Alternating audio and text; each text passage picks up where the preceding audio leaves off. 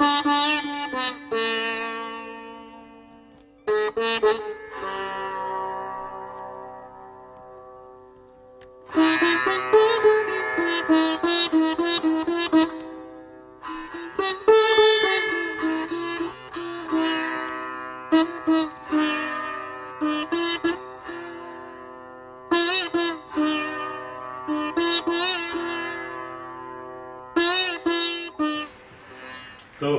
השם, לשם ייחוד קודשה שכינתה. אה, רגע, רגע.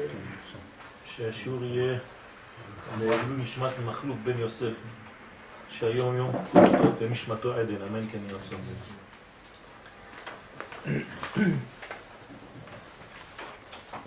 יש לנו כתוב בבראשית, בפרשת אה, וירא, עתה ידעתי כי ירא אלוהים אתה ולא חסכת את בנך את יחידך ממני. נראה לפי זה כי ניסיון העקדה היה מכוון על מידת היראה של אברהם אבינו עליו השלום. כלומר, הפסוק אומר את זה בפירוש. עכשיו אני יודע כי ירא אלוהים אתה, יראה ושם אלוהים. מה יותר ברור מזה? הקדוש ברוך הוא אומר לאברהם אבינו, עשיתי לך מבחן כדי לבדוק אם יש לך יראת השם, והנה עכשיו אני רואה שיש לך יראת אלוהים. ולא חסכת את בנך את יחידך ממני. אז ממש לפי הפסוק הזה, נראה שהניסיון של העקדה היה מכוון על מידת היראה של אברהם אבינו, עליו השלום, ולא על מידת החסד, כפי העולה מפשט הדברים. לראות אם אברהם אבינו הגיע להיות מרכבה של חסד וכו'. שדווקא מרוב אהבת השם היה אברהם אבינו עליו השלום מוכן להקריב את בנו יחידו. זה מה שהיינו חושבים. מי שלא נכנס קצת לדייק, זה לא צריך דיוק גדול, כן? זה עולה לעיניים, מיד. רואה שכאן מדובר על עניין של גבורה, על עניין של יראה, על מידת הדין, ולא על מידת האהבה. ואם אמנם התבטל אברהם ביטול שלם אל הקדוש ברוך הוא מרוב אהבתו אליו התברך, בבחינת ואהבת את אדוני אלוהיך בכל לבבך ובכל נפשך ובכל מאודיך, כן, זה מה שאברהם אבינו עושה, עד כדי כך שהוא מוכן לעלות את בנו, כמו שהקדוש ברוך הוא מצווה אותו, עד שזכה לתואר אברהם אוהבי, אז אנחנו רואים שבאמת אברהם הגיע למדרגה של אהבה. אז הקושייה עוד יותר חזקה. מה הוא הניסיון הזה של העקדה? האם הוא ניסיון במידת היראה או במידת האהבה? מדוע מתייחס הפסוק דווקא אל מידת היראה? אתה ידעתי כי ירא אלוהים אתה, ולא אל האהבה. אתה ידעתי כי אוהב השם אתה. ככה יהיה צריך להיות לפי פשט הדברים. ונראה שבאמת מידת יראתו של אברהם היא העומדת בניסיון הזה. זה החידוש. החידוש של פרשת וירא זה דווקא במידה שלכאורה אין עדיין לאברהם אבינו, או שאברהם אבינו צריך לעבוד עליה. זה בדיוק מה שאברהם אבינו צריך לבנות. מה זה אומר? למה? הרי קנאתי עמד על שאלה זו ותירץ, מה שנאמר כאן ירא אלוהים, אין הכוונה על יראה רגילה ופשוטה. זה לא שאברהם אבינו לא הייתה לו יראה, אלא אומר הרי קנאתי על יראה שנובעת ממידת האהבה הגדולה. ודבריו צריכים ביאור. זאת אומרת, יש פה חידוש, אנחנו עדיין לא מבינים על מה הוא רוצה, למה הוא מתכוון, אבל כאן אומר הרי קנאתי שהיראה הזאת היא קשורה איכשהו לאהבה. זה לא יראה פשוטה של בן אדם שאין לו יראת השם. יראת אלוהים, כן? כדי להיות מדויק.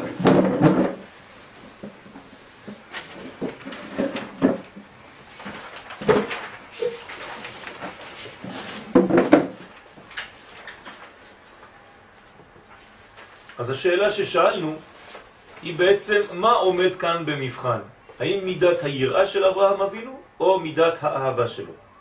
אברהם אבינו, עליו השלום, היה בבחינת עושה רצונו של מקום. כלומר, ממש כמו יד שממשיכה את רצונו של האדם, כך אברהם אבינו הוא בבחינת עושה רצונו, כמו מלאך שעושה את רצון השם. והייתה לו יראה שמא ייפגם קשר האהבה הגדולה בינו לבין המלך.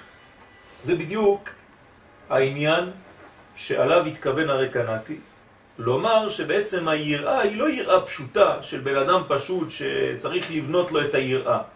אברהם אבינו כבר עבר את התהליך הזה, אלא כאן יש יראה גדולה מאוד שככל שהאהבה גדלה יותר, כנראה שצריך לבנות יותר את מידת היראה. וזה בדרך כלל מה שאנשים לא מבינים. בדרך כלל חושבים שיום אחד עשית עבודה על היראה שלך, נגמר, עברת את השלב הזה, עכשיו תתחיל לאהוב את השם. זה לא עובד ככה. כל יום אתה אמור לאהוב את הקדוש ברוך הוא קצת יותר. להבין שהוא קצת יותר אוהב אותך. אתה מבין, כן? וכדי לשמור על המדרגה הזאת, אתה צריך לבנות עוד מדרגה של יראה שמתאימה לאהבה של היום. זאת אומרת שאסור לנו להירדם במדרגה כאילו כבר בניתי את מידת היראה שלי פעם אחת בחיים, ועכשיו הגיע השלב של אהבת השם. אין דבר כזה. כן, הרי מקודם הרב עמרם דיבר על עניין של מה שכותבים חז"ל שצריך למלא את קרייסו בש"ס ופוסקים. השאלה היא למה קרייסו? מה, אנחנו אוכלים תורה? תגיד, ימלא ראשו, ימלא ליבו. למה ימלא בטנו? האם התורה היא קשורה למאכל? עד שימלא קרסו? ואם היא קשורה למאכל, זאת אומרת שאני צריך לראות את לימודי ממש בדוגמה שאני אוכל. איך זה עובד כשאני הולך לאכול? האם יש מציאות כזאת שפרדס התורה, פשט, רמז, דרש וסוד, אם אני מ... כן, מדמה את זה לאכילה. אז זה מנה ראשונה, מנה שנייה, מנה עיקרית ומנה אחרונה. פשט, רמז, דרש וסוד.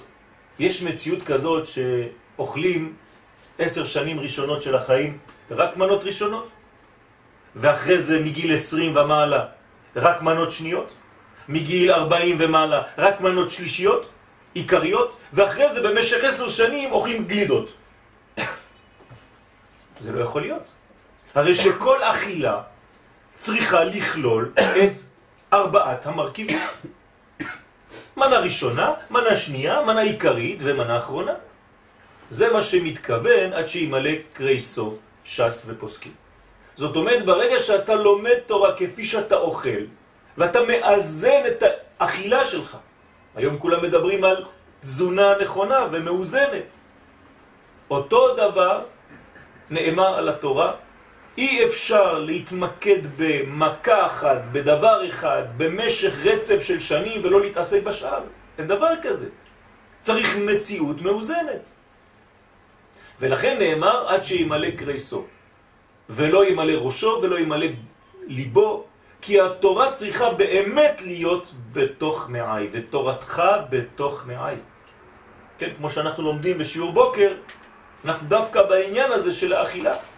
שהריזל גילה לנו בלימודי הצילות סוד גדול מאוד, שדווקא דרך האכילה אפשר להגיע למדרגות של תורה מאוד עליונות.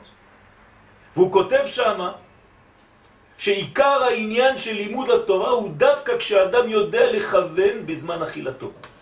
ויכול על ידי האכילה הזאת להגיע למימדים, להשגה בתורה, כפי שאי אפשר להבין אפילו על ידי לימוד פשוט. עובדה, הוא אומר הכהנים והלוויים בבית המקדש. שואל שם הארי הקדוש, אתה חושב שיש להם זמן ללמוד? הם מתעסקים כל היום בעניינים של אכילת קודשים, של תרומות. ולמרות זאת, הם ראשי העדה, הם המלמדים תורה את עם ישראל. אומר הארי הקדוש מכאן שדרך אכילתם במקדש, שזה בעצם עצמות האכילה, השורש הנקודתי שמשם כל האכילות שיוצאות לעולם מתחילות מבית המקדש. תמיד צריך ללכת לבית המקדש, שם מתחילה את הדברים. אז מקור האכילה החיצונית באה מאכילת הקורבנות. ברגע שאתה אוכל בצורה כזאת, בצורה של קודש, אתה יכול להיות כבר מלמד תורה לעם ישראל. אתה בבחינת רב, ומאיפה כל ההשגות האלה? ממה שנובע מתוך הלימוד בבחינת ותורתך בתוך מעיים. אומר האריזל שם, למרות זאת, יש עוד שבט שמלמד תורה, בני שכר. זה השלב השני, זה הדוגמה השנייה של לימוד מצד השכל והבניין העצמי הממשי, שצריך להתעמק וללמוד תורה. גם זה צריך. ומבני שכר יודעי בינה לעיתים. דרך אגב, יודעי בינה לעיתים, שיודעים ללמוד לפי העת. לפי המצב העכשווי. זה יודעי בינה לעיתים, לא סתם יודעי בינה. אז אנחנו רואים שיש כמה אפשרויות כדי ללמוד. ואחת מהאפשרויות הללו היא דרך האכילה דווקא. אז כאן אנחנו רוצים לראות, אברהם אבינו, אני חוזר על הפסקה, היה בבחינת עושה רצונו של מקום, והייתה לו יראה שמא ייפגן קשר האהבה הגדולה בינו לבין המלך. אברהם היה ירם מלהפסיד את הקרבה המיוחדת שזכה לה בחייו. הוא הגיע למדרגות, אבל כל יום שאתה עולה מדרגה, מתעורר בך פחד באותה מדרגה, שלאבד את מה שהשגת עד היום. קרבה של אדם שזכה להיות בהיכל מלכו של עולם, ומרכבה לספירת החסד, שזורמת בכל הקומות של המציאות בסוד עולם חסד ייבנה. זה לא סתם להיות מרכבה לספירת החסד. כן, בחינת יומא דכולהו יומין. זאת אומרת, הזרם, הנוזל, הרוחני הזה שנקרא חסד, שזורם בכל אורכי החיים. זו המדרגה הפנימית, המקורית, האיכותית, הראשונית, הבראשיתית של כל העולם. ומי זוכה לזה? אברהם אבינו. זה לא דבר של מה בכך. האדם הזה, אברהם אבינו, שזכה למדרגה הזאת, עכשיו עובד על מדרגה חדשה שמתאימה לאותה מדרגה עליונה שהוא זכה לה. והמדרגה הזאת היא בניין היראה, דווקא. ולכן הפסוק אומר בשורה הראשונה, בבראשית כ"ב י"ב, אתה ידעתי כי ירא אלוהים אתה. זה שאתה אוהב י' כו', כזה אני יודע. אבל אם אתה ירא אלוהים, בוא נראה אם האיכות של היראה שלך מתאימה לאהבה שלך. לפי זה, האהבה המיוחדת הנ"ל היא זו שהולידה מדרגה אחרת של יראה. תשימו לב מה כתוב פה. כן, אני, בסייעתא דשמיא, טוען שבעצם החסד הוליד את הגבורה. כלומר, יש כאן עניין שאברהם אבינו לפי המדרגה שהוא משיג היום, כך תיוולד באותו יום המדרגה שמקבילה לה, כן, לעומת החסד, זאת אומרת הגבורה. ואי אפשר אחרת.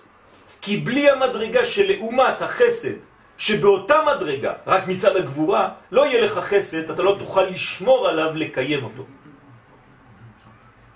לכן, העמידה הזאת של אהבה היא זו שהולידה מדרגה אחרת של יראה, שתהיה כעין כלי קיבול לאהבה. אך גם תשמור שלא תתבטל. זה עוד חידוש. זה לא רק שזה כלי, אלא זה גם כלי וגם שמירה. כלומר, כשיש לך מידת החסד, אתה חייב שיהיה לך מול מדרגה שנקראת יראה, גבורה. שהיא מצד אחד כלי קיבול למידה של ההשפעה שנקראת חסד, מצד שני היא גם שמירה שלא תהיה יניקה לחיצונים מאותו חסד, וגם שלא יהיה פיזור של אותו חסד, בסוד חז ושלום אהבה נפולה. בדרך זו ניתן לפרש, אברהם הוליד את יצחק. כן, בפרשת תולדות. אלה תולדות יצחק בן אברהם, אברהם הוליד את יצחק. אם אנחנו מתרגמים את זה לספירות, זה בדיוק מה שאנחנו כותבים כאן. מה זה אברהם הוליד את יצחק? לא רק שהיה לאברהם בן שנקרא בשם יצחק, אלא שהאהבה, החסד, הוליד את יצחק מידת הדין. וזה מה שצריך להבין. כלומר, כל מדרגה שאני משיג בחסד, בכל יום בחיי, ואני צריך לעבוד על זה, זה בעצם בגלל, או בזכות, שאני בונה קודם כל מדרגה שנקראת יראה. ואני קצת הולך יותר רחוק מזה, ותכף עוד מעט נראה את זה בשיעור, בעזרת השם, שאי אפשר לקבל חסד, אלא אם כן קודם כל בנית את המדרגה שנקראת יראה, של אותה קומה שאתה רוצה לקבל את החסד של אותו מדרגה, אותה מדרגה. כן, כן, תכף נאמר, נדבר על זה, נכון. ועל זה זכה אברהם להיקרא אברהם אוהבי. מה זה אברהם אוהבי? לפי זה, האברהם שמרוב שהוא אוהב אותי, דואג כל רגע בחייו לשמור על אותה אהבה שלא תיפגם, שלא תיעלם. המהר"ל וגם בעל ספר חסידים נגעו בנקודה זו וביארו שמדובר כאן בבחינת היראה האמיתית שראויה להיקרא יראה. והמשילו זאת לשני אוהבים בנפש, שמרוב אהבתם זה לזה חוששים ודואגים תמיד להתרחק מכל מה שעלול להפריד ביניהם ולבטל אהבתם. זאת היראה האמיתית. כלומר, יש לנו פה חידוש בהגדרה של היראה, איננה יראה של פחד מלקבל עונש, פחד ממכות, אלא פחד מלאבד את האהבה. היא הרבה יותר גדול, פחות ילדותי, פחות קטן, הרבה יותר עמוק. ונראה לומר שזו הסיבה לקריאת המקום ההוא, השם יראה. למה? כי גם שמדובר על מקום המקדש, שהוא מקום השראת השכינה ונקודת חיבור העולמות, ומקום בו הקרובים מעורים זה בזה כהוראה על הייחוד בין הקדוש ברוך הוא לבין כנסת ישראל.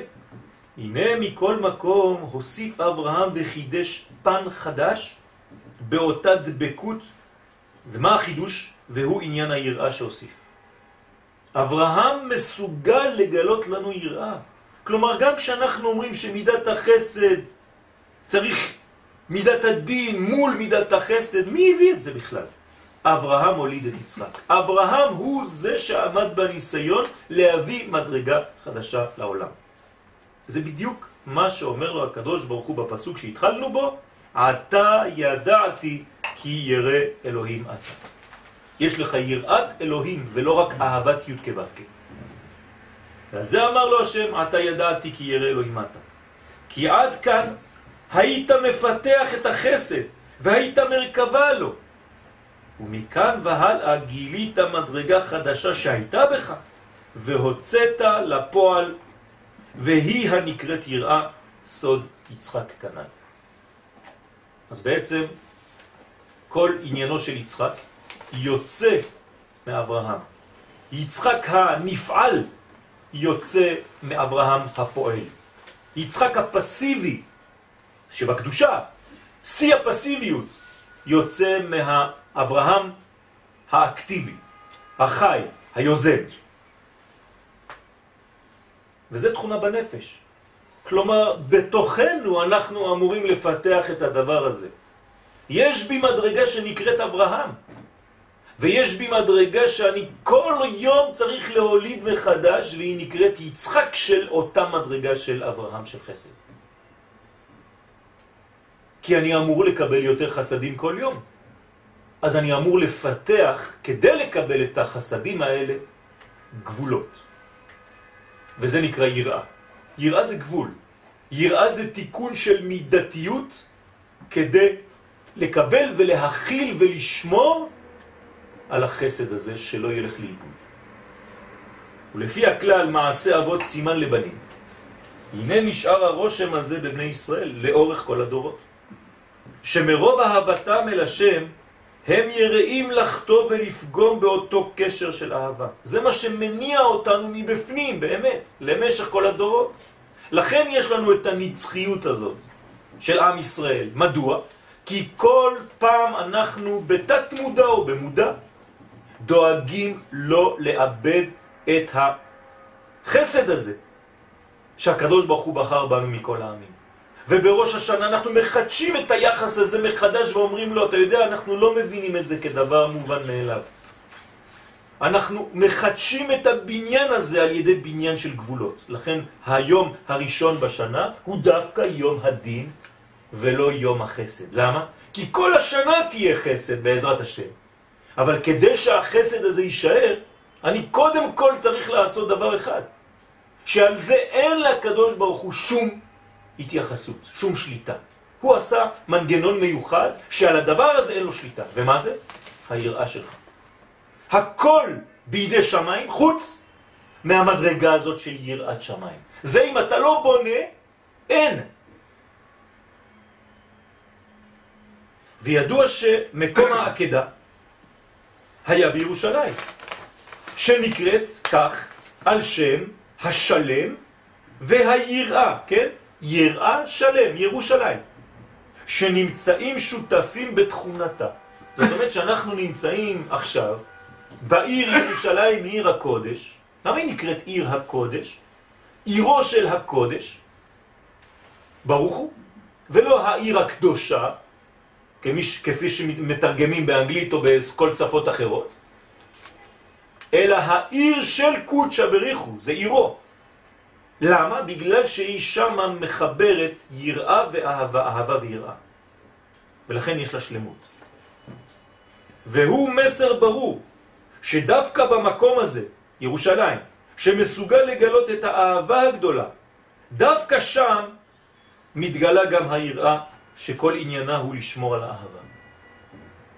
והוא לימוד חשוב עבורנו, שכל עוד נמצאת האהבה לבדה בלי יראה, הרי שאין שמירה לאהבה והיא יכולה להיעלם או להתפתח בצורות אחרות שאינן על דרך התיקון חז ושלום. כגון מה שהגדירו חז"ל אהבות נפולות. זאת אומרת שהמידה הזאת של עירת השם היא כל כך חשובה, שבלי זה, גם אם אתה חושב שיש לך אהבה, ואולי הייתה לך, היא הלכה חז ושלום לאיבוד, או התפתחה בצורות לא נכונות. והוא כי במקום התפשטות האור חייבים לקבוע המידה והגבול. זה הסוד, כן? כמובן, דברים פשוטים שכבר למדנו הרבה פעמים, אבל צריך לחדש כל פעם מחדש. איפה שיש התפשטות, צריך לקבוע מידה, צריך להיזהר מאוד. כי ההתפשטות כשמה כן היא, היא מתפשטת. אז לאן היא תלך? אם אני לא שומר אותה בתחום הקדושה, היא תמשיך ותצא החוצה. ולכן יש אלוהים. אלוהים זה מידת הדין. אבל חז ושלום אם העבודה הזאת, במידה הזאת, במדרגה הזאת שנקראת אלוהים, איננה טובה, אז זה ממשיך לאלה אלוהים אחרים. אלוהים אחרים זה נקרא. לכן צריך לקבוע מידה וגבול, שיהווה כלי וקליטה לאור האהבה, כי רק אז תוכל להתקיים לנצח. והוא סוד אומרם ז"ל, שהיראה היא הכלי לחוכמה. ראשית חוכמה, יראת השם, כמו אמר רבי צוריאל. והוא גם כן מה שאומרים בתפילה, גומל חסדים טובים והבן. מה זה חסדים טובים? יש חסדים שאינם טובים? למה אנחנו מבקשים גומל חסדים טובים? כי יש חסדים שאם אין להם את התחום הנכון, את המידה הנכונה, אז הם הולכים לאיבוד למדרגות לא נכונות, חז ושלום. אז זה נקרא ראשית חוכמה יראת השם, אותו דבר. חוכמה היא בצד ימין, אבא יסד ברטה, כן, אברהם הוליד את יצחק. אותו עניין, אבא יסד ברטה. החוכמה בנתה את המדרגה שנקראת מלכות, שהיא בעצם היראה. כן, היראה זה מלכות, להזכירכם. כלומר, בלי המלכות, שהיא יראת השם, כל הספירות העליונות אין להם לאן ללכת. אז הן ממשיכות להתפשט, חז ושלום, יכולות להגיע לשפחה, במקום להגיע לבעלת הבית, לעיקר הבית. והמדרש מוסיף בעניין זה, שמעשה אבות סימן לבנים, על הפסוק לך לך. מה אומר המדרש? לך וכבוש להם את הדרך. כן? לבניך. מה זאת אומרת לך וכבוש להם את הדרך? שמכוון לומר כאן שהוא המסר לתולדותיו של אברהם, שעליו ללכת ולהכין עבורם, כן, אברהם צריך ללכת ולהכין עבורם את החידוש הזה של מידת היראה, שתהיה שומרת אין, על האהבה. זאת אומרת שאנחנו רואים כאן שאברהם דואג לעצמו, אבל גם ילמד את בניו אחריו. מה? ליראה את השם. אתם מבינים מה קורה פה? זה לא שהוא מלמד, הוא חייב הוא חייב, זה פורץ את הדרך, אבל הוא גם כתוב, כן? שאני אוהב את אברהם, למה? כי יענו הוא ילמד את בניו אחריו. זה פסוק מפורש. לא רק שהוא כובש את הדרך ואז אה, ממילא יצא אצל הבנים, הוא מתכוון לזה וגם מעביר את זה באופן ברור. אז אולי אפשר חידוש בתוך חידוש. גם כשאתה יודע שכשאתה עושה משהו זה יעבור לילדים, הילדים צריכים לשמוע את זה באופן ברור. שזה למה אתה מתכוון. לא שיבינו לבד, אולי הם לא יבינו לבד. הם יחיו את זה, אבל הם גם שמעו וגם ראו שהאבא מחנך בכיוון הזה. ובאמת ראינו שבעקדת יצחק הייתה התקללות שתי הבחינות, אהבה ויראה. כן, מה זה עקדת יצחק? אברהם הולך עם מי? עם יצחק, שיצא ממנו. כלומר, בואו נתרגם את זה עוד פעם לספירות. החסד, האהבה, הולך ביחד, יד ביד עם הגבורה. שניהם הולכים, וילכו שניהם יחדיו. לאן הם הולכים? מה הם הולכים לעשות? מה החסד יום אחד? החסד יצא מביתו, לקח את הגבורה שיצאה ממנו, והלכו שניהם לדרך. שני חברים יצאו לדרך. לאן הם הולכים? עד כה. כן? מה יש בכה? יש גילוי. אבל מי זה? מי זה הגילוי הזה? זה יעקב אבינו. הם הולכים לבנות את המדרגה השלישית. אברהם ויצחק עכשיו בונים את יעקב. זאת המדרגה, וילכו שניהם יחדיו. מי זה היחדיו הזה? יעקב. הוא היחדיו, הוא הכולל את שניהם יחד. אתם מבינים איך זה נבנה? אברהם מוליד את יצחק, ואברהם ויצחק מולידים את יעקב, ואברהם ויצחק ויעקב מולידים את כל השאר עד המלכות. ככה זה נבנה בספירות. כל ספירה המשיכה להתפשט עד הספירה שמתחתיה. חיבור בין מידתו של אברהם אבינו חסד לבין מידתו של יצחק אבינו גבורה, או יראה. אותו דבר. ומייחודם נולדה בחינה השלישית והמשולשת, לא רק שלישית, אלא היא משולשת, כלומר היא כלולה משלושתם יחד. זה מדרגה חדשה שיותר גבוהה משניהם. לכן היא גם שלישית, אבל היא משולשת, עוד יותר חזק. השלמה, כן, שמיתתו שלמה, יעקב נקרא שלם. מידת התפארת השייכת ליעקב אבינו עליו השלום. שזה לא מסתיים שם. שיעלה בסופו של דבר גם למדרגות עליונות יותר, שיקראו ישראל וישורון. וכתבו חכמי הסוד שהחלק הנקרא יעקב בא לו מיצחק, והחלק הנקרא ישראל קיבל מאברהם. זאת אומרת שיעקב וישראל זה שתי מדרגות של אדם אחד, שכנגדן לאה ורחל. ישראל ולאה, יעקב ורחל. וזה שתי מדרגות של יהודי בחיים שלו. עם ישראל בגלות נקרא יעקב, עם ישראל בארץ ישראל נקרא ישראל. עם ישראל בביאת המשיח יקרא ישועות. מי נתן לנו את הכוחות האלה? אברהם, יצחק, שבנו את יעקב. וכתוב עוד בספרים הקדושים, שבזמן שבא ניסיון על האדם, עכשיו אנחנו נכנסים קצת יותר לעומק. מה קורה כשיש ניסיון שמגיע, אנחנו לא מבקשים ניסיונות, אנחנו מבקשים מהקדוש ברוך הוא להרחיק אותנו מניסיונות. לא לידי מתנות בשר ודם ולא לידי הלוואתם. בכל מיני תחומים. ואל תגיינו לידי ניסיון ולא לידי ביזיון. אבל מה קורה כשכן מגיע ניסיון? כתוב בספרים הקדושים דבר מאוד חשוב. הנה אז נלקחות ממנו כל המדרגות, חוץ מבחינת היראה. משאירים לא רק נקודה אחת של יראה. ככה זה עובד כשאדם עובר ניסיון. אם זה בעניין של פרנסה, אם זה בעניין של זיווגים, אם זה בעניין של כל מיני דברים בחיים. אין לו כלום, הוא מרגיש שהוא אפס. אז הוא לא אפס, יש לו מדרגה אחת שנשארה לו, וזה נקרא יראה. למה? כי הכל בידי שמיים, חוץ מיראת שמיים, כמו שאמרנו. וכשהכל נעלם מן האדם, הנה נשארת היראה בשליטתו של האדם, להיות מחדש כלי ראוי לכל הטובות שהכין לו הקדוש ברוך הוא, אם יעמוד בניסיון. זאת אומרת, למה לוקחים לו את כל המדרגות חוץ מהיראה? בחדשות יותר גדול. אבל למה לא לוקחים לו גם את היראה? שיקחו לו את הכל. לא לקבל את ה... נו, אז מה? מה זה מעניין? בסדר, אז אז זה הניסיון הגדול. לא, לא. נכון, אבל זה הניסיון אולי. תיקח לו את הכל. או אתה יודע מה? תשאיר לו אהבה ותיקח לו את היראה. למה לא? זה לא מן השמיים. יפה מאוד, פשוט מאוד, אמרנו כבר את התשובה. מחילה שאני נותן ציונים לרב, אבל זה בדיוק העניין. מה שייך באמת לאדם?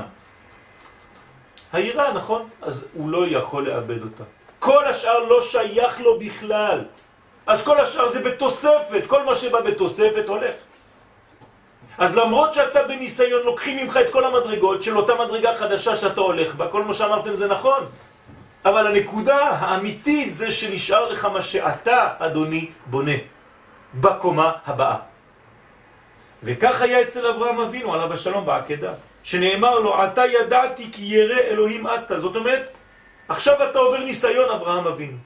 אני לוקח ממך הכל. מה יישאר לך? יראה. בוא נראה כמה כלי אתה מוכן עכשיו לבנות ברצון, כי עכשיו זה ברצונך. זה לא תלוי בי, אומר לו הקדוש ברוך הוא, זה אתה, הכל בידי חוץ מהמדרגה הזאת, זה אתה. אתה מוכן לבנות מדרגה כזאת שזה כלי קיבול? אז אני עכשיו שואל, כן, אמרתי לכם כבר את התשובה, אבל לא חשוב, נקרא את זה.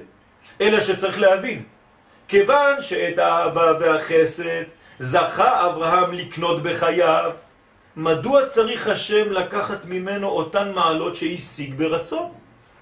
גם את האהבה הוא השיג ברצון, לכאורה. למה צריך להסיר ממנו בניסיון העקדה את אותן התכונות שהפכו להיות חלק בלתי נפרד ממנו, מטבעו? חסד לאברהם.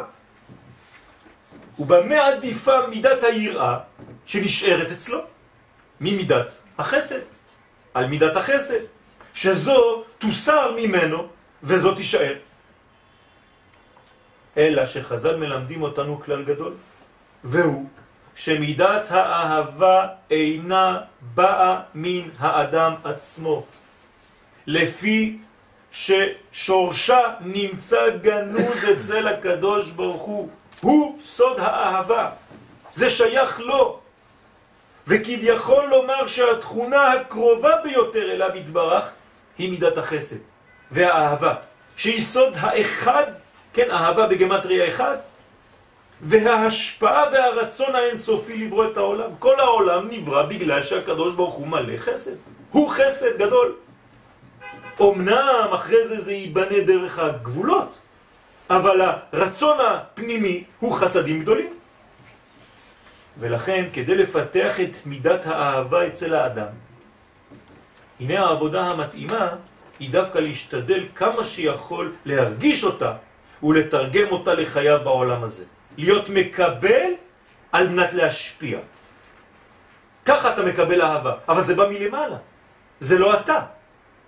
אז מה אתה כן עושה? אתה מנסה להיות כמה שיותר דומה למדרגה הזאת של החסד, אבל היא יורדת מלמעלה. אז בוא אני אתרגם את זה עכשיו למילים. מה זה אני מנסה להיות כמה שדומה לדבר הזה? אני מכין כלי.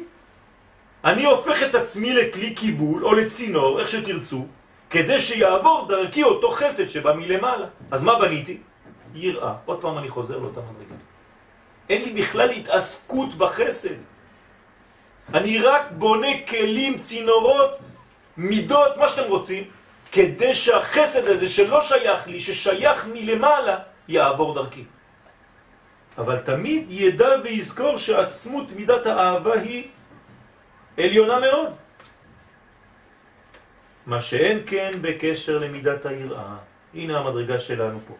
שהיא באה דווקא מעבודתו של האדם שצריך לקנות אותה במשך חייו. אנחנו באנו לכאן כדי לקנות את המידה הזאת, לבנות את המידות שלנו, לתקן את הכלים שלנו, וקראנו לזה היום בשם כולל יראה. כלומר, כל העניין שלנו זה ליראה את השם אלוהיך. מה שאנשים לא מבינים, מזלזלים קצת במדרגה הזאת. שרושם לה. כן, נכון. מה השם אלוהיך דורש ממך? כי אם ליראה, קודם כל. ואחרי זה, לא, אחרי זה זה ממשיך באהבה, גילוי אהבה. הפסוק ממשיך גם כן שיש אהבה, הוא לאהבה את השם אלוהיך. אפשר להבין פסוק שאומר, תן אמת ליעקב חסד לאברהם, ולא אומרים יראה משהו ליצחק. נכון, כי זה שלך. זה שלך, אתה בונה את זה, אתה אחראי על המדרגה הזאת, יפה מאוד.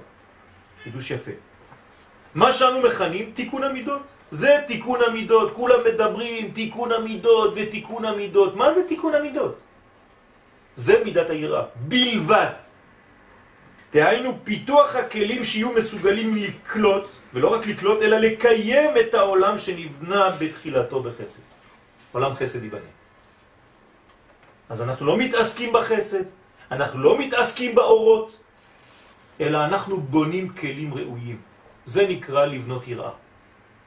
ולכן מידת היראה, לפי שהיא קניינו של האדם, שייכת לו יותר, והיא מתאימה למידותיו. כלומר, גם שם יש שינוי בין אחד לשני. שכל אחד יקבל את השפעת האור לפי מה שהצליח לבנות בכלי היראה שלו. אז התורה שלי תהיה שונה מהתורה שלך. למה זה שונה? הרי זו אותה תורה. אלא לפי הבניין שלי ביראה, כך אני מקבל תורה, ולפי הבניין שלך ביראה, כך אתה תקבל תורה. אז מי קובע? היראה. כמה שיש יותר יראה, יש יותר הכל.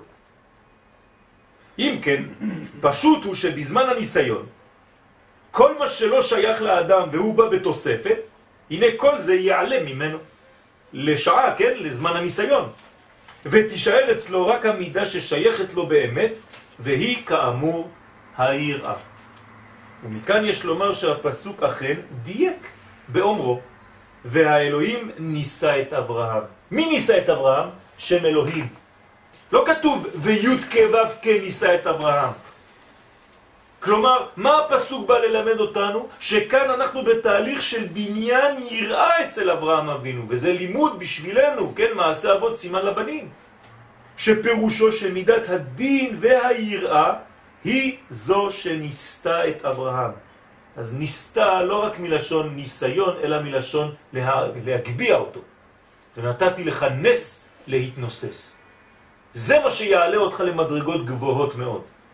ובאותו זמן נגנזה האהבה, כן, שמים אותה בצד, נסתרת ממנו, ומכאן ניתן להבין מאמר חז"ל במסכת ברכות, הכל בידי שמיים, חוץ מיראת שמיים. זאת המדרגה שאתה אחראי עליה.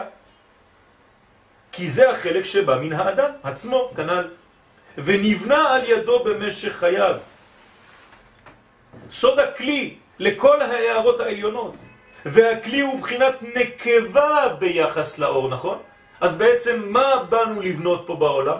את החלק הנוקבי שלנו. וכל עוד ואני לא יודע מה זה החלק הנוקבי הזה, גם אני בעצמי לא יכול להשתלם, ואני לא שלם. לכן כתוב שהאדם שלא יתחתן, הוא עדיין לא יכול לקבל שום דבר. כל השרוי בלא אישה, שרוי בלא תורה, שרוי בלא ברכה, שרוי בלא שמחה, למה? כי שום דבר לא יכול להגיע, כי אתה עדיין אין לך כלי. לא בנית את הגוף שלך, לא בנית את הכלים, לא בנית את היראה. ומה אנחנו אומרים על האישה דווקא? איזה תכונה היא הגדולה? אישה יראת השם, היא תתהלל. אתם מבינים? זאת אומרת, יש כאן מדרגה מאוד בסיסית. מדברים עלינו אז כשאומרים שפירת השם, על החלק הנוגבי שלנו. יפה. אבל החלק הנוגבי שלנו מתגלה אצל האישה. איך אני יכול לגלות את החלק הנוגבי שלי? כשהתחתנתי. כל עוד ואני לא נשוי, אני לא מתעסק בחלק הנוגבי שלי. אתה יודע מה? זה עוד יותר גרוע. זה בחינה של שבירת הכלים. אנא אמלוך. מה אכפת לי? אני חי בשביל עצמי. מה, אני צריך לחשוב כפול? עם ראש כפול? אני רוצה ללכת לשם, אני צריך לחשוב פעמיים? אני הולך, בא לי ללכת, אני הולך, כשבא לי לחזור אני חוזר, מה אני צריך חשבונות? יש בלבול ראש ובלבול מוח. אדוני, אתה עדיין רק בפלגי גוף, אתה חצי גוף, אתה לא מבין כלום. כי לא בנית את היראה, את הכלי. ולכן נאמר, אישה יראת השם, דווקא, היא תתהלל. למה לא כתוב יראת אלוהים? לא. כי בעצם היראה הזאת מקבלת את השפע של החסדים פה. זה כבר לא הניסיון. זה באמת מה שהיא אמורה לקבל, את החסד. ברגע שהיא כלי, ברגע שהיא מפתחת את הבחינה הזאת שנקראת יראה. וזה בעצם בתוכנו. אני לומד להיות אבא כשיש לי ילדים. אני לומד להיות אימא כשיש לי אישה. אני גם אני אימא. גם אני צריך להבין את זה רק כשיש לי. אם יש לי ילד ואני לא יודע מה זה ילד, אני לא יכול לטפל בו. לחדש העניין הזה של תיקון הכלים והמידות, שהם סוד היראה. כמו שכתוב, ועתה ישראל, מה השם אלוהיך, הנה הפסוק, כן, רבי יאיר, שואל מעמך, כי אם ליראה את השם אלוהיך, ללכת בדרכה, בכל דרכיו, ולאהבה אותו. ככה מסתיים הפסוק. בסופו של דבר תגיע לאהבה, אתה יודע למה? כי בנית קודם כל את מידת היראה, נתת קודם כל את הגבולות, יש לך מינון, יש לך מסגרת, עכשיו החסד יכול להגיע. לפי זה נשאלת השאלה הגדולה. עכשיו יש לנו בעיה. איך ניתן לאהוב בכלל? איך אני יכול לאהוב בעולם? אם זה לא שייך לי. אם האהבה שייכת לקדוש ברוך הוא, אז איך אני יכול לאהוב מישהו? כשאני אומר למישהו אני אוהב אותך. הרי שאמרנו כי האהבה היא מדרגה שיורדת אל האדם מן העליונים. ואם כן, מה יעשה כדי לאהוב? התשובה מופיעה בסדר התפילה. שחז"ל סידרו להקדים בבוקר ובערב לפני קריאת שמה ולומר ולהזכיר את גודל אהבת הקדוש ברוך הוא לישראל. כי בבוקר אנחנו אומרים אהבת עולם אהבתנו השם אלוהינו, כן, קודם כל אנחנו מזכירים מי אוהב את מי, הוא אוהב אותנו, כי האהבה, עוד פעם, שייכת לו, חמלה גדולה והיא חמלת עלינו, זה מתחיל ממך, ובערב אנחנו אומרים אהבת עולם, בית ישראל עמך אהבת, אותו דבר, בבוקר ובערב. אנחנו קודם כל מזכירים מי אוהב את מי. במי זה מתחיל. היוזמה היא יוזמה אלוהית ולא אנושית. אני לא מתפרץ לשמיים ואני אומר לו, הנה אני, אני אוהב אותך. אין דבר כזה.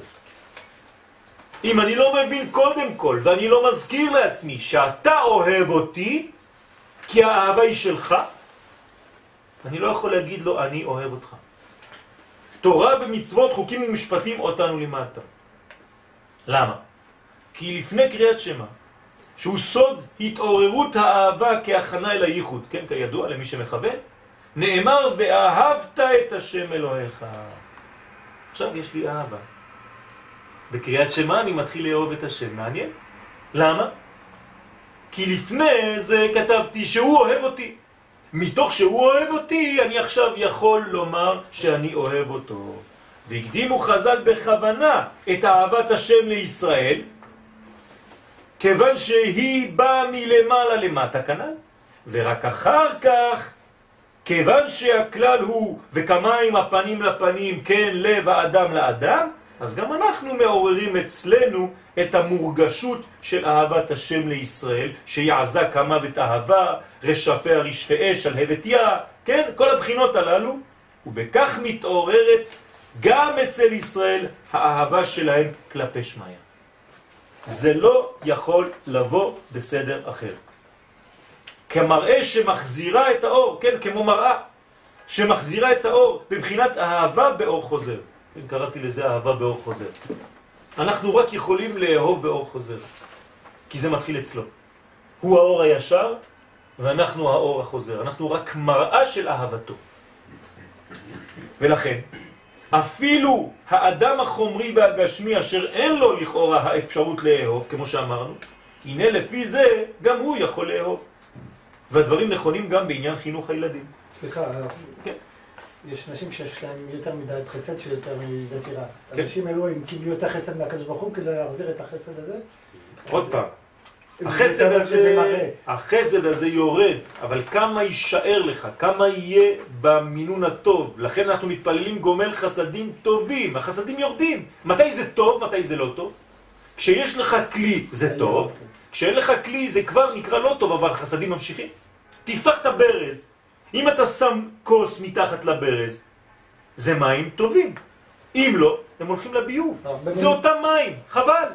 במילים פשוטות זה אומר חסד זה מי שיש לו יראה כדי ל... יפה מאוד, עוד מעט נסכם. בדיוק העניין הזה. החסד האמיתי, אנחנו לא מדברים עליו, זה רק יראה. אתה אל תתעסק בחסד. תתעסק ביראה, אתה לבד תבין את כל התהליך. והדבר נכון גם בעניין חינוך הילדים. עכשיו אנחנו, הקדוש ברוך הוא, כביכול, ביחס לילדים שלנו. שככל שנראה להם את האהבה הגדולה שלנו כהורים כלפיהם, כלומר אני עכשיו משחק את המשחק של קודשא בריחו בבית. הילד לא יכול לאהוב, כי האהבה לא שייכת לו, היא שייכת למדרגה העליונה. אני יודע שקיבלתי מלמעלה, אני ממשיך. אני עושה את אותה פעולה כאילו הקדוש ברוך הוא. אז אני מראה לילד כמה אני אוהב אותו. כל הזמן, כל החיים משדר לו אהבה.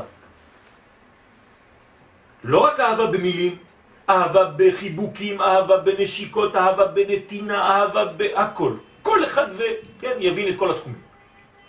אז כך תגדל ותתגבר אצלם אהבתם את עצמם, קודם כל, ואהבתם אלינו ואל החיים בכלל. ולא יצמח לך איזה ילד שבגיל לא יודע כמה יגיד לך נמאס לי מהחיים. למה ילד כזה מדבר ככה? כי הוא לא הרגיש שההורים שלו נתנו לו בצורה נכונה. מה זה בצורה נכונה? שמכבדת את היראה שלו. זאת אומרת שאסור לתת לילד סתם אהבה, צריך לבנות אותו וללמד אותו לבנות את הכלים לדבר הזה. איך אני מלמד אותו? גם כשאני נותן לו אהבה, אני בונה לו מסגרת. כדי שהמסגרת הזאת תהיה באהבה. זאת אומרת, כן, פשטות, בוא נרד לפרטים. אני אוהב אותך, אבל עכשיו שמונה, אתה הולך לישון. אתה לא אוהב אותי, אני כן אוהב אותך, לכן אני רוצה שבשמונה אתה הולך לישון. כלומר, אני נותן לו אהבה בתוך קופסה, מסגרת. מסגרת של שעות, מסגרת של תחומים, מסגרת של... כן, איזה ילדים הוא פוגש, וכו' וכו' וכו'. לפי הכלל, הכל בידי שמיים, חוץ מיראת שמיים. אותו דבר, אני צריך לבנות מחדש אצל הילד, אצל הדור הבא, שזה הרגליים שלי, מי שמעמיד אותי בעולם, את אותה מדרגה שאני עובד על עצמי כדי לקבל את אהבתו של הקדוש ברוך הוא. האהבה היא אכן בידי שמיים ולא בידינו, אלא שהחידוש הוא שהיא יכולה בהחלט להתעורר אצלנו, כן, אצלו, אצל האדם, אצלנו, כשנרגיש את אהבת הבורא אלינו. זאת אומרת, קודם כל אני צריך להרגיש שהאהבה הזאת יורדת אליי, מגיעה אליי מהבורא. לכן אני מזכיר לעצמי בתפילה, קודם כל שהוא אוהב את עם ישראל.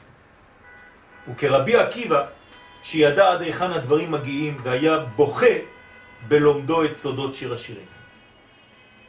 למה הוא היה בוכה? כתוב שלא היה יכול להתאפק, היה בוכה, לומד ובוכה. כי הוא הבין את המדרגה הזאת, כמה הקדוש ברוך הוא אוהב אותנו. מה זה שיר השירים? רק דבר אחד, כמה השם אוהב אותנו. נקודה. ברגע שאתה מבין כמה הוא אוהב אותנו, אתה איש אחר, אתה אדם אחר, ואתה רק בונה כלים כדי לאפשר לך לקבל את כל האהבה הגדולה הזאת האינסופית. אז גם הכלים שלך צריכים להיות אינסופיים. וזהו לימוד לחיים. למצוא אצל כל אחד ואחד את נקודת האור שמראה תמיד, כן? שנשאר קיים קשר האהבה הגדול של הבורא אלינו. כלומר, אני צריך להגיד את זה, להכניס את זה בטיפול שלי עם מישהו. לא לשכוח שהקדוש ברוך הוא נמצא כאן. אתה לא סתם מתקן איזה מדרגה, יש לך בעיות, בוא נראה איך אפשר לפתור אותה. הקדוש ברוך הוא בתמונה. יש קשר שהקדוש ברוך הוא אוהב אותך, ולא, כן, חשוב לאיזו מדרגה נפלנו. רק באופן כזה של יכולת זיהוי של אהבת השם אל ישראל, תתעורר נפשו בחשק ותשוקה גדולה לחיזוק הזוגיות הנפלאה בין קודשא בריך הוא וכנסת ישראל, גם ברובד הגלוי והמוחשי של החיים. כן? עד שמה שנמצא בכוח תמיד, כן, אותה אהבה, יתגלה בפועל בחיינו בזה העולם הגשמי, ובזה יצא מן הייאוש, כי ירגיש שיש לו תמיד מקום בעולם. אנשים מתייאשים כי הם לא מרגישים שיש להם מקום. מה זאת אומרת מקום? יראה. אין, אין להם מסגרת. ברגע שאין לך מקום, או שהילד מרגיש שאין לו מקום ביחס לילדים, אין לו מקום בבית, אין לו מקום לביטוי, אין לו מקום, זה או ילדים בגיל חמש או ילדים בגיל שבעים. זה אותו דבר. כולם ילדים בסופו של דבר במדרגה אחרת. כולנו ילדים של החיים. אז המדרגה הזאת צריך לבנות אותה ולדעת לתת את המקום הראוי לכל אחד ואחד. וזה השקט שצריך לעטוף כל אחד, לתת לו מרווח. זה הבניין. אברהם אבינו עליו השלום הרגיש את האהבה הגדולה הזאת. למה הזכרתי את שיר השירים? בכוונה. בשביל רבי עמרם. לא ידעתי שהוא ידבר על מה שהוא דיבר, אבל כיוונתי לדעת גדולים. למה? כי רק בלימוד הסוד אפשר להבין כמה הקדוש ברוך הוא אוהב אותנו. רק הלימוד הזה נותן לעם ישראל בדור הכי חשוך, שזה עקבתא דמשיחא, את העניין הזה כמה השם אוהב אותנו. אם לא, אתה לא מבין בכלל מה קורה, אתה מתייאש. מה אנחנו, תראה איך אנחנו, ולא, ולכן כל מי שלא לומד ולא מתעסק כפי אשר תשיג ידו, כפי יכולתו, כמו שאומר הבן איש חי עליו השלום, אתם תסתכלו על האנשים האלה, הם לומדים תורה, אבל מכיוון שאין להם, להם את הרובד הזה של החסידות והסוד, אז הם יבשים, הכל חותך, הכל בניין כזה של גבורות, אבל הם לא יודעים שיש את האהבה הזאת. כלומר, גבורות זה טוב, אבל מתי? כשאתה יודע שיש חסד. קודם כל אהבת עולם האהבתן. זה עטוף בחסד. זה עטוף, כולו חסד ומלא. סובב כל עלמין ומלא כל עלמין. וזה יוצא מלימוד הסוד דווקא, כי זה הפנימיות של העולמות. זה החסד שנוזל לכל העורקים של החיים. לכן אברהם אבינו עליו השלום הרגיש את האהבה הגדולה שהייתה לשם כלפיו. כלומר, קודם כל לשם כלפיו. ולכן מתלבש הוא בלבוש של מידת היראה כדי לשמור על אותה אהבה. כן, זה, זה יפה. דווקא דרך היראה הזאת נלמד למדוד כמה גדולה הייתה אהבתו של אברהם לבוראו. זאת אומרת, אם אברהם עומד עכשיו בניסיון של יראה, זה אומר, עכשיו אני מבין כמה אתה אוהב אותי. ככה אפשר לומר למישהו, עכשיו אני מבין כמה אתה אוהב אותי. כי אתה עושה הכל כדי לשמור על המסגרת הזאת. וזהו שקראו השם אברהם אוהבי, דווקא כשהוא עמד בניסיון הגבורה. כזה שפיתח את מידת היראה אצלו, והוכיח בזה כמה הייתה חשובה האהבה, עד שהרגיש הצורך וההכרח לעשות לה מסגרת ולבוש נאות שלא תאבד. כי כגודל היראה, כך נמדד גודל הרצון לשמור על האהבה. ועל יראה זו נתנסה אברהם אבינו בסוד הכתוב, עתה ידעתי כי ירא אלוהים עתה.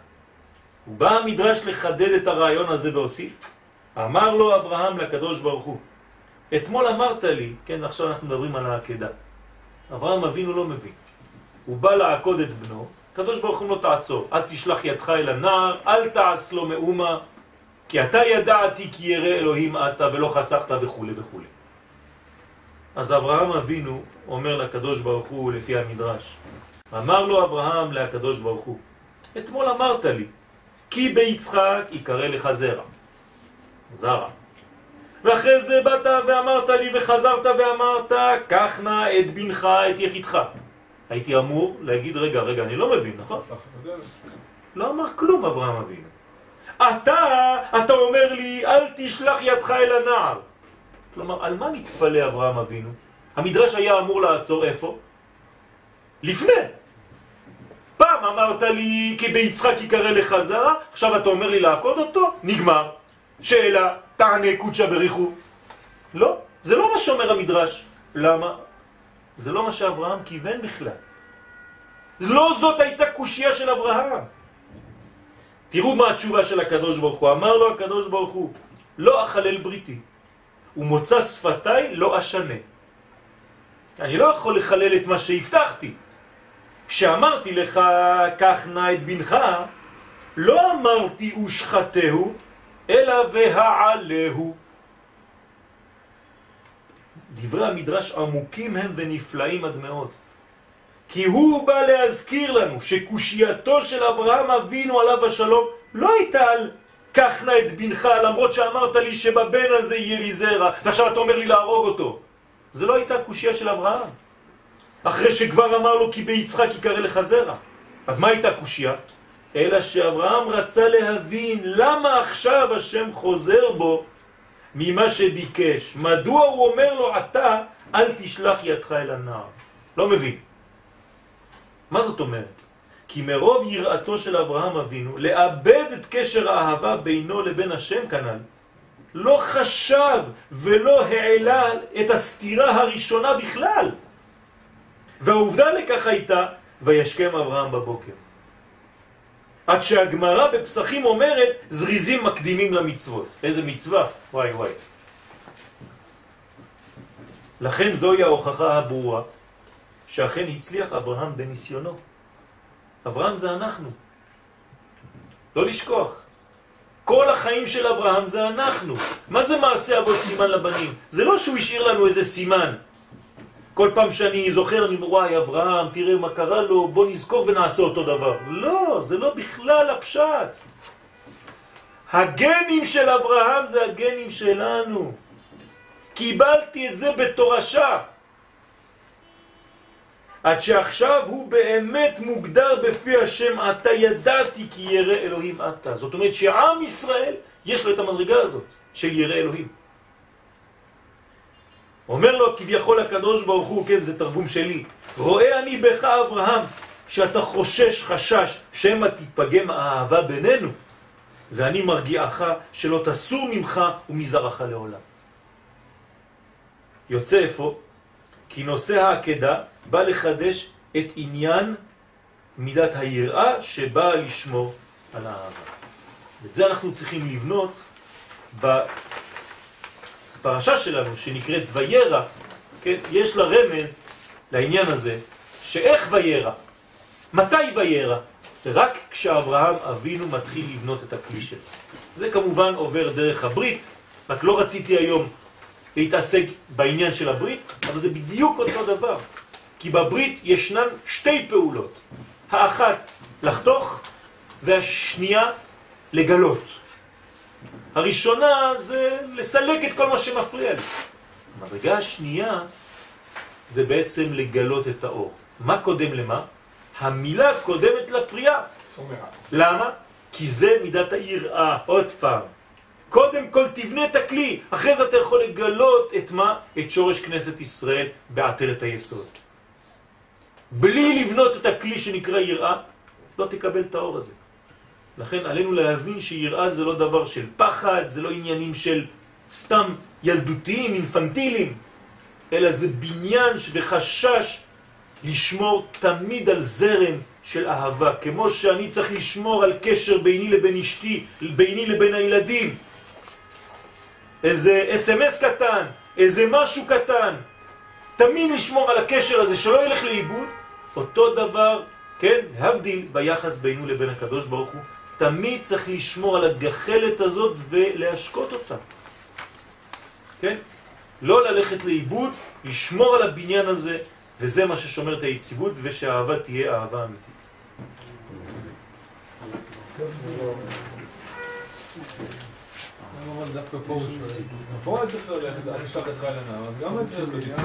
פה כן שואל. זה כבר נגמר. ברגע שהוא מעלה אותו לשם, נגמר. הוא כבר הולך לעשות את זה. הוא בנה את הכלי, נגמר. כן, אבל למה הוא כן שואל? זאת אומרת, כי אתה, אתה אמרת לי, אל תשלח את חיילינו. כן. עד עכשיו לא שאלת, לא טעיתי על הציבור נכון, למה פה אני כן טועה? לא, אני לא תוהה על עצם העובדה שאתה, אני תוהה על העובדה שאתה עכשיו לא. נותן לי להמשיך. כלומר, אני רוצה לבנות את הכלי שלי, תן לי. למה אתה אומר לי לא? כלומר, אתה מגלה עכשיו אהבה. הקדוש ברוך הוא מגלה את זה. נכון, זה מה שאברהם אומר לו. לו גם אה, שביצחק יהיה זרע, זה גם גילוי אהבה. פה אני צריך את ההמשך. אבל אחר כך הייתה סתירה. נכון. בסתירה הוא לא שואל. בסתירה הוא לא שואל. גם בסתירה השנייה הוא שואל. לומר לך קודם כל שהוא לא שואל על הסתירה הראשונה, שזה לא מה שמעניין אותו עכשיו, שהקדוש ברוך הוא חזר בו מהעניין הזה, אלא בשלב השני יותר, כן, שעכשיו הוא צריך לחזור בו כדי לחזור לראשון. למה דווקא בשני הוא חוזר? בגלל, ש, לא- בגלל שיש לדבר סוף, זה הניסיון, הניסיון אין לו עניין להכפיש ולהרוס את אברהם לא, אבינו. שלום, אני מדבר על אברהם, למה אברהם מעורר את השאלה בפעם השנייה. אם אז כבר יאמין, וכבר, אז אז לקחתי, קיבלתי, לא לא לא, שכחתי. תן לי לבנות את הכלי, זה הרעיון, תן לי לבנות את הכלי. הכלי זה יראה, תן לי לבנות את הכלי, למה אתה חוסך ממני? אני רוצה עכשיו לבנות את הכלי הזה. והקדוש ברוך הוא אומר לו, לא, זהו, מספיק, אני יודע. אני יודע מי אתה עכשיו, אני יודע, זה לא שלא ידעתי, כן? אתה יודע מי אתה. אלה המילים מדויקות. לא הניסיון בשביל הקדוש ברוך הוא, שאני אראה אם אתה בן אדם טוב, אני רציתי שאתה תגיע למסקנה שיש בך את כוח הכלי. ברגע שהשגת את זה, נגמר הסיפור. אז זה אומרים שהניסיון נגמר כשהאדם מפנים אותו, מקבל אותו ובונה הלאה. אז הניסיון חייב להסתיים, כי הניסיון לא בא להעניש חס ושלום.